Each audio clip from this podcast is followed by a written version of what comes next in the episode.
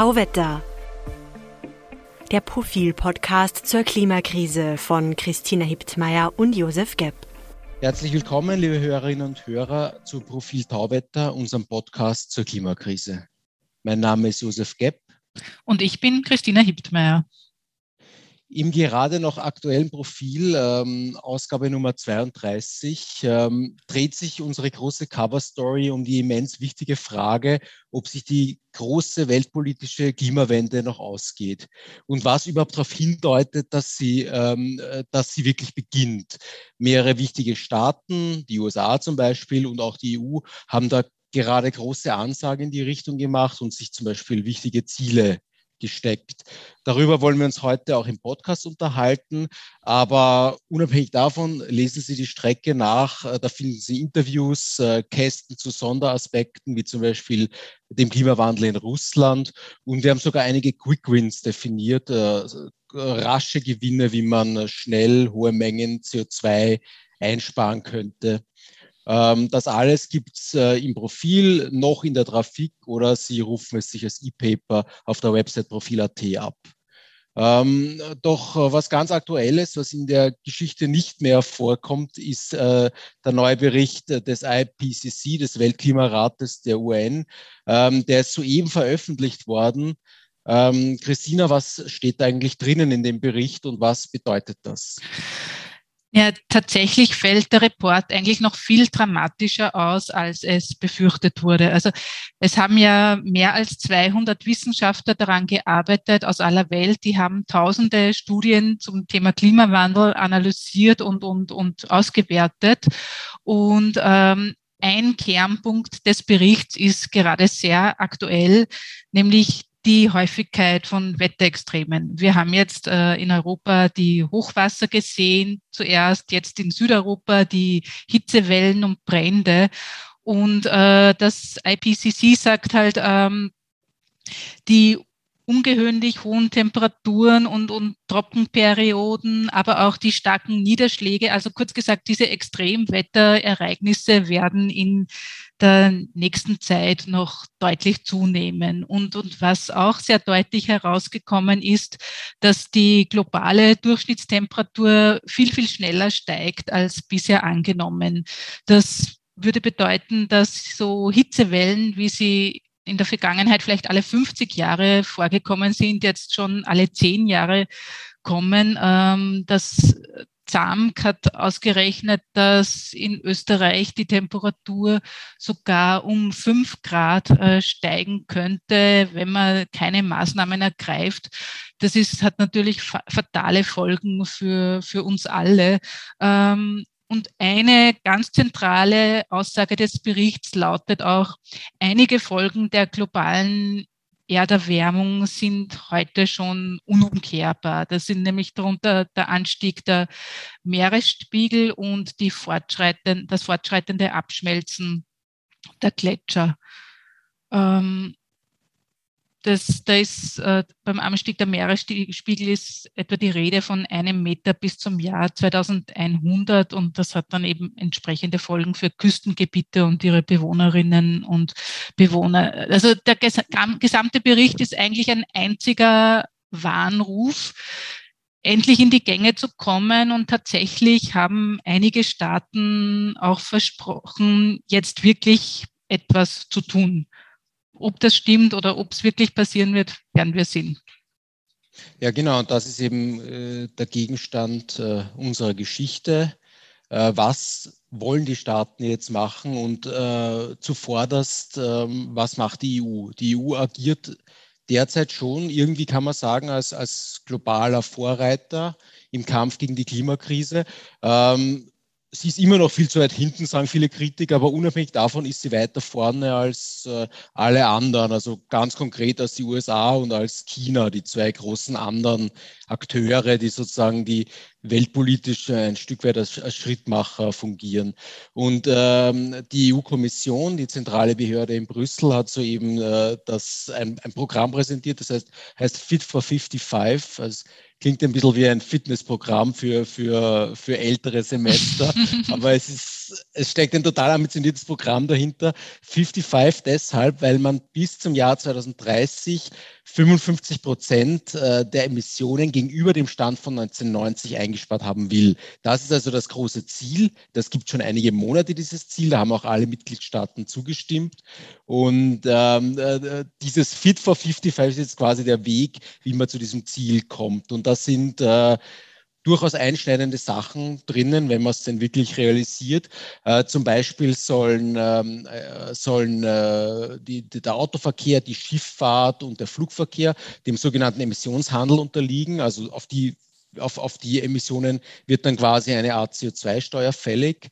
Ähm, der Verbrennungsmotor soll im Jahr 2035 in gewisser Weise verboten werden. Also die Autos sollen emissionsfrei fahren. Ähm, es sollen ganze drei Milliarden Bäume gepflanzt werden in der EU, die CO2 binden. Also wenn man überlegt, dass die EU äh, 550 Millionen Einwohner hat, ist das ziemlich viel, eine riesige Zahl.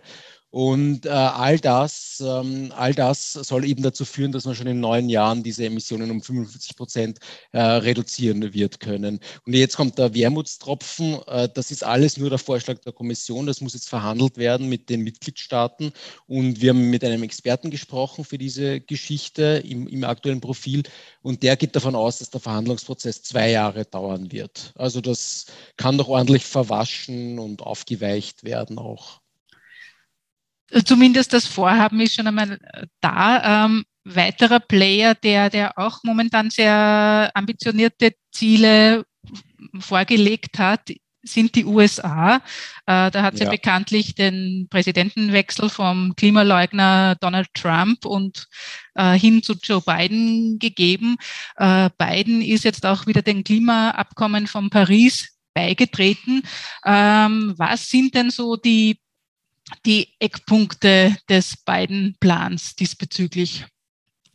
Ja, also die USA sind tatsächlich wieder voll zurück irgendwie in, dem, in diesem Projekt, äh, wir bekämpfen die Klimakrise.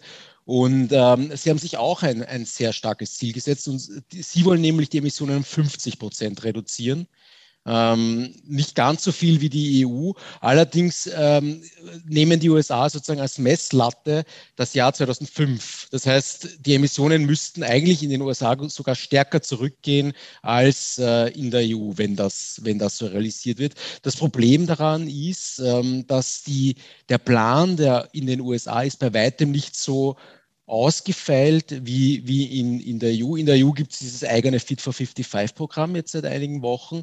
In den USA äh, gibt es ein billionenschweres Infrastrukturpaket, das eigentlich dazu dient, die Corona-Krise zu bekämpfen und die Wirtschaft wieder aufzubauen. Und im Rahmen dessen äh, will man so Sachen machen wie ein ein E-Infrastrukturnetz für E-Autos errichten oder viele Millionen Gebäude thermisch sanieren. Das soll quasi mitgenommen werden in diesem großen Plan und das funktioniert nicht so richtig gut. Also das, äh, die parlamentarische Absegnung, da wird jetzt schon sozusagen viel rausgenommen und abgeschwächt.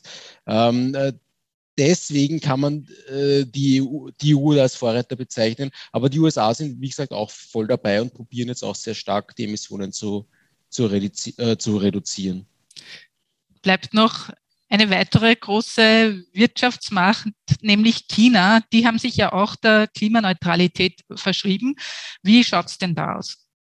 Ja, China hat sich auch Klimaneutralität vorgenommen, allerdings bis ins Jahr 2060. Also die lassen sich ein bisschen länger Zeit. Ähm, und äh, auf kurze Frist sind die, äh, sind, die, sind die Ziele, also sagen wir mal bis ins Jahr 2030 sind die Ziele ziemlich enttäuschend niedrig. Man muss allerdings dazu sagen, dass die Chinesen sind immer noch ein Schwellenland. Es gibt ein starkes Wirtschaftswachstum. Das hängt extrem an den, an den Emissionen. Die Chinesen äh, sind da ein bisschen im, im, im Zwiespalt, weil wenn die voll reduzieren, dann bricht ihnen das Wachstum ein. Und man muss auch äh, bedenken, dass ein Stück weit die Emissionen Europas und der USA ja auch in China äh, anfallen, weil ja China irgendwie die Werkbank der Welt ist und die Sachen, die wir hier verbrauchen, dort emissionsintensiv produziert werden. Aber selbst China, das, wo, wo, wo wöchentlich Kohlenkraftwerke eröffnet werden, also ist wirklich der, absolut gesehen der größte CO2-Emittent auf der Welt, äh, selbst China hat sich äh, quasi selbst zur Klimaneutralität verpflichtet. Ja, und vor allem muss man ja auch sagen, die sind in Sachen grünen Technologien auch ziemlich weit vorne. Also teilweise auch, also nicht nur teilweise, sondern ja. generell weiter als, als, als Europa und die USA. Ähm, die Frage ist aber jetzt generell auch, wie realistisch sind denn all diese Ziele und, und beginnt jetzt tatsächlich der große Aufbruch. Und ich finde, man, man, man sieht es jetzt irgendwie auch ganz schön äh, an der globalen Wirtschaft. Also die rechnet jedenfalls damit, zumindest große Teile oder weite Teile ziehen damit. Ähm, Autokonzerne wie VW sind jetzt auch dabei, den, den schrittweisen äh, Ausstieg aus dem Verbrennungsmotor zu, zu vollziehen.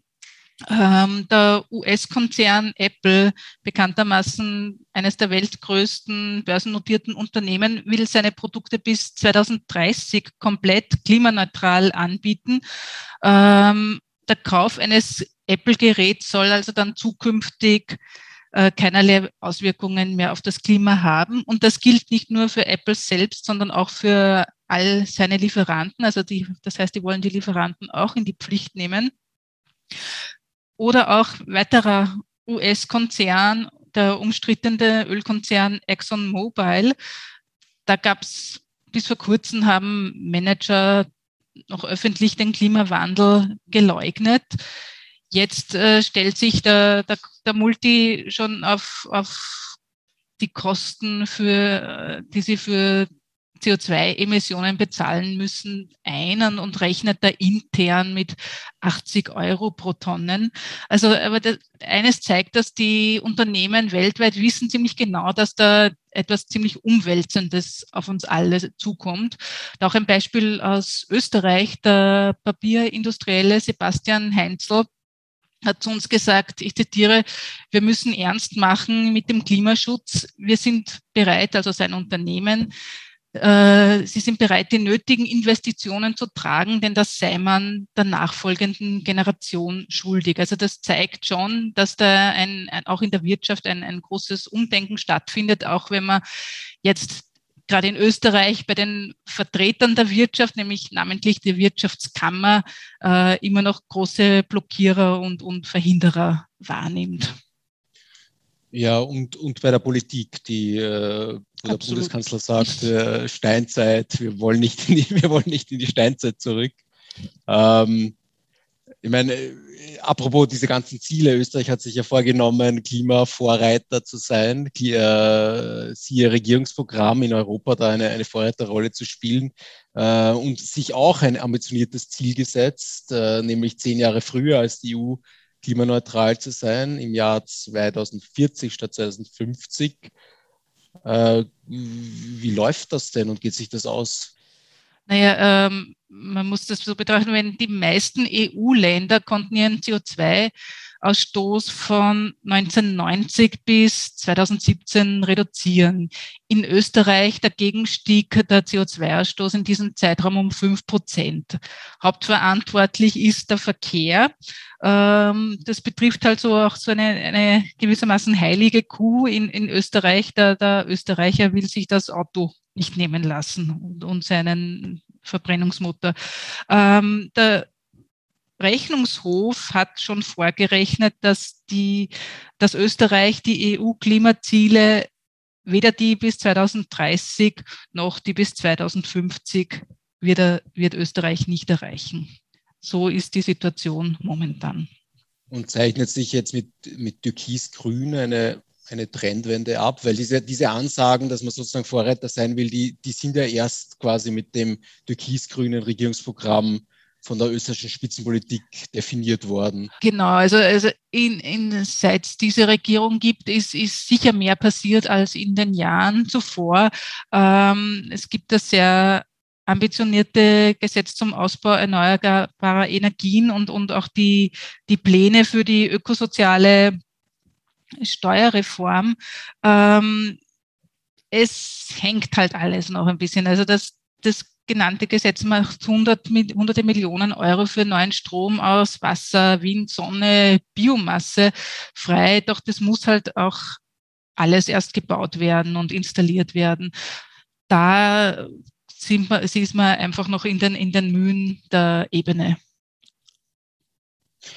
Das heißt, dieses EU-Ziel, ähm, dass bis 2030 55 Prozent der Emissionen eingespart werden soll, das gilt natürlich auch für Österreich. Ähm, da, wenn ich das richtig sehe, hat man derzeit in Österreich noch keine Idee, wie man diese doch recht große Einsparung bewerkstelligen will. Die Ideen hat man schon, aber an der, an der Durchführung scheitert es und ob sie reichen werden, ist, ist mehr als fraglich. Mhm. Ja, wir werden jedenfalls äh, verfolgen, inwiefern sich diese Ideen auf EU-Ebene realisieren lassen, weil es ist ja auch noch ein, ein, ein wilder Prozess äh, mit vielen Abbiegungen in, in Richtung Abschwächung oder auch möglicherweise nicht, der, der, der jetzt vor uns liegt. Ähm, in der, in der, in der Covergeschichte im aktuellen Profil äh, findet sich noch vieles mehr, was interessant ist nachzulesen, zum Beispiel die besagten Quick Wins, also die schnellen Maßnahmen, ähm, abseits von Großprojekten wie einer CO2-Steuer oder dieser Ökostromreform, die wir gerade besprochen haben, mit denen sich schnell große Mengen äh, CO2 einsparen ließen, und zwar auch in Österreich. Aber wir wollen Ihnen hier nicht alles verraten, sondern wir hoffen, dass Sie ins Profil auch noch blicken, neben, neben diesem Podcast. Ja, dann bleibt uns noch vielen Dank fürs Zuhören heute. Wir würden uns auch freuen, wenn Sie uns auf Twitter unter Profil Tauwetter folgen würden. Äh, schicken Sie uns da gerne Anregungen, Kritik, Feedback, entweder auf äh, via Twitter, wie gesagt, oder auch per Mail an podcasts.profil.at. Empfehlen Sie uns weiter, abonnieren Sie uns, bewerten Sie uns auf den gängigen Plattformen und besonders freut es uns, wenn Sie auf unseren eigenen Tauwetter-Feed abonnieren. Den finden Sie, wenn Sie auf Apple Podcasts, Spotify oder den anderen Plattformen nach Tauwetter suchen und ganz einfach auf Abonnieren klicken. Das war's für heute. Danke fürs Zuhören und bis zum Freitag in zwei Wochen bei Tauwetter.